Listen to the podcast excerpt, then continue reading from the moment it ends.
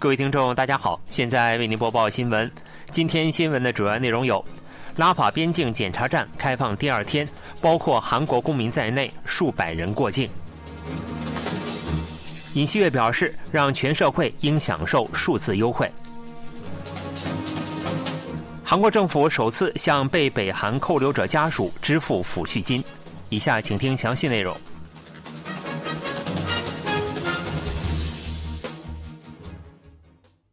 拉法口岸连续两天开放，数百名外国人、双重国籍者和受伤者逃到了埃及。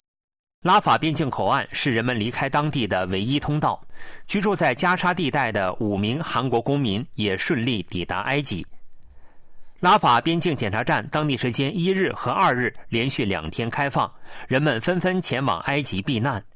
第二批避难人员的名单中包括约六百名外国人和双重国籍者。其中包括五名韩国公民，他们是四十多岁的韩国女性，其丈夫巴勒斯坦裔韩国人及三名子女。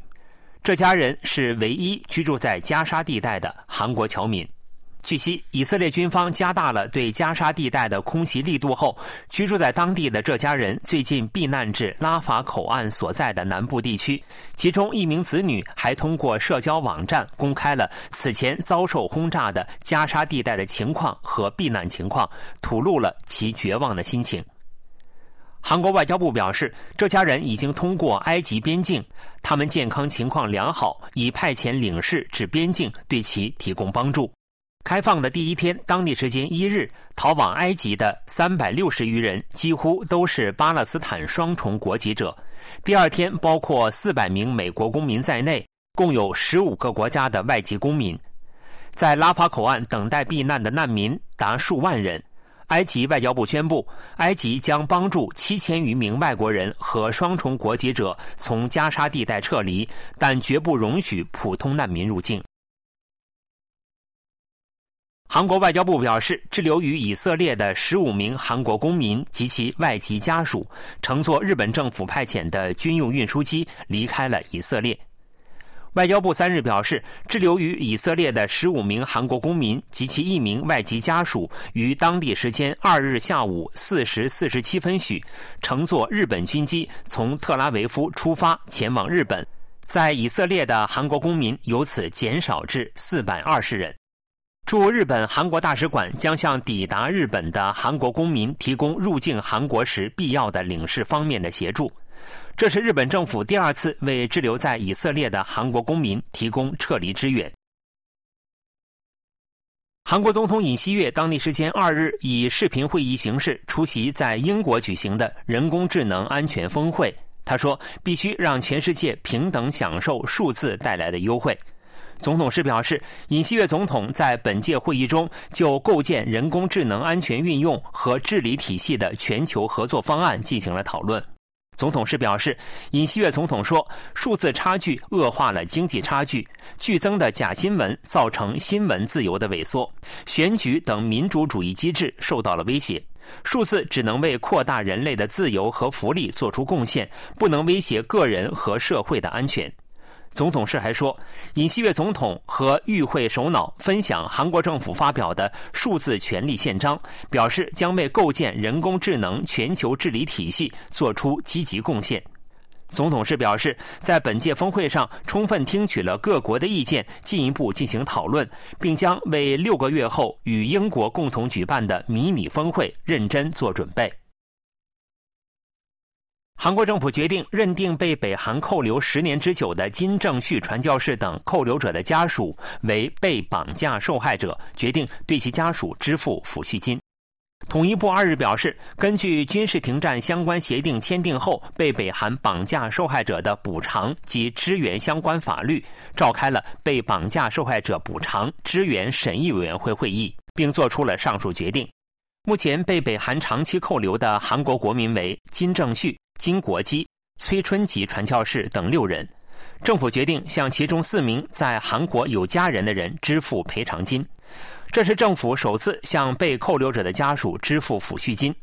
受害抚恤金根据被北韩绑架期间的不同，每个家庭约支付一千五百万至两千万韩元。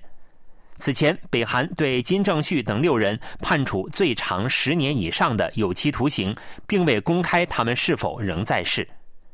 统一部有关人士表示，北韩政权采取非法和反人权措施，被扣留者的家属们遭受到了精神痛苦。今后为实质解决扣留者、被绑架者和国军俘虏问题，将与平民合作，唤起国内外的关注，并与国际社会保持密切合作。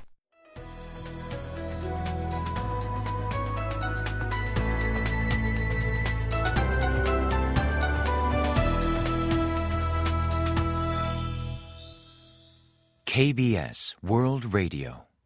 这里是韩国国际广播电台新闻节目，欢迎继续收听。韩国国情院分析认为，北韩向俄罗斯提供大规模炮弹，并以此为代价从俄罗斯获得军事侦察卫星技术的咨询。对此，韩国外交部表示，正向俄罗斯转达韩国政府的立场与担忧。外交部有关人士二日会见记者时表示，正通过外交渠道向俄罗斯表达对俄北之间进行军火交易的担忧。外交部发言人任珠世二日在例行记者会上也表示，通过与美国等友邦国家的紧密合作，持续关注俄罗斯与北韩之间的军事合作动向以及北韩卫星发射的准备情况。任珠世强调称，俄北军火交易相关合作明显违反了联合国安理会决议。今后与美国等友邦国家紧密合作，计划并检讨对北单边制裁的措施。在北韩平安北道东仓里西海卫星发射场观测到了夜间灯光，北韩是否在准备进行军事侦察卫星第三次发射，颇为引人关注。根据美国国家航空航天局拍摄的夜间卫星照片，十月十九日、二十一日和二十六日，在北韩西海卫星发射场观测到了灯光。夜晚，卫星只能在北韩的平壤或部分北中边境地区捕捉到灯光，因此其他地区的夜间灯光很容易被发现。分析认为，北韩曾宣布将于十月进行第三次发射，在未能发射的情况下，目前正在为发射做准备。不过，发现夜间灯光的位置是在西海卫星发射场的原有发射台。北韩五月三十一日和八月二十四日进行军事侦察卫星第一次和第二次发射，是在距离原有发射台东南方约三公里处新建的发射台。新建发射台在第一次发射之前的五月二十一日开始观测到了灯光。第二次发射的八月二十四日前后，也在新建发射台发现了灯光。观点认为，目前北韩有可能在原有发射台为第三次发射做准备。由于新建发射台未能发现夜间灯光，第三次发射也有可能再次推迟。据美国之音报道，美国前负责国际安全和防扩散事务的助理国务卿范范迪鹏表示，虽然不能确定夜晚灯光是否是为发射做准备，但目前正在进行相关工作是明确的事实。韩国总统尹锡悦将接见本月八日和九日访问韩国的美国国务卿布林肯。外交部发言人任珠世二日在例行记者会上表示，尹锡悦总统将接见布林肯国务卿，具体行程正在进行磋商，总统室日后将对外公布。此前，美国国务院公布了布林肯访问中东和亚洲的行程。布林肯访韩期间将同尹锡悦总统、外交部长官朴振、国家安全市长赵泰庸进行会晤。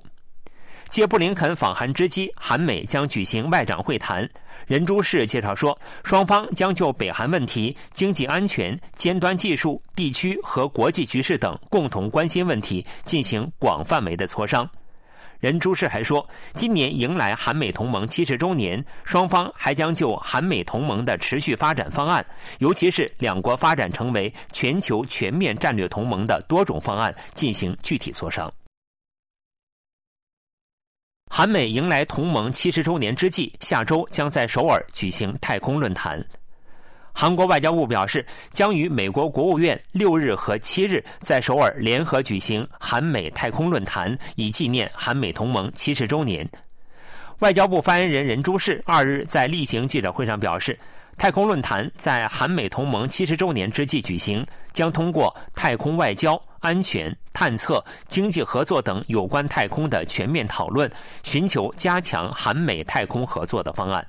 任柱士说，在论坛首日的开幕式上，韩国外长朴振发表讲话时，将介绍韩美同盟已扩大至太空同盟的有关情况。美国国家航天委员会执行秘书齐拉格·帕里赫为美方首席代表，美国驻韩国大使菲利普·戈德堡和韩国空军参谋总长李英秀等人士将出席会议。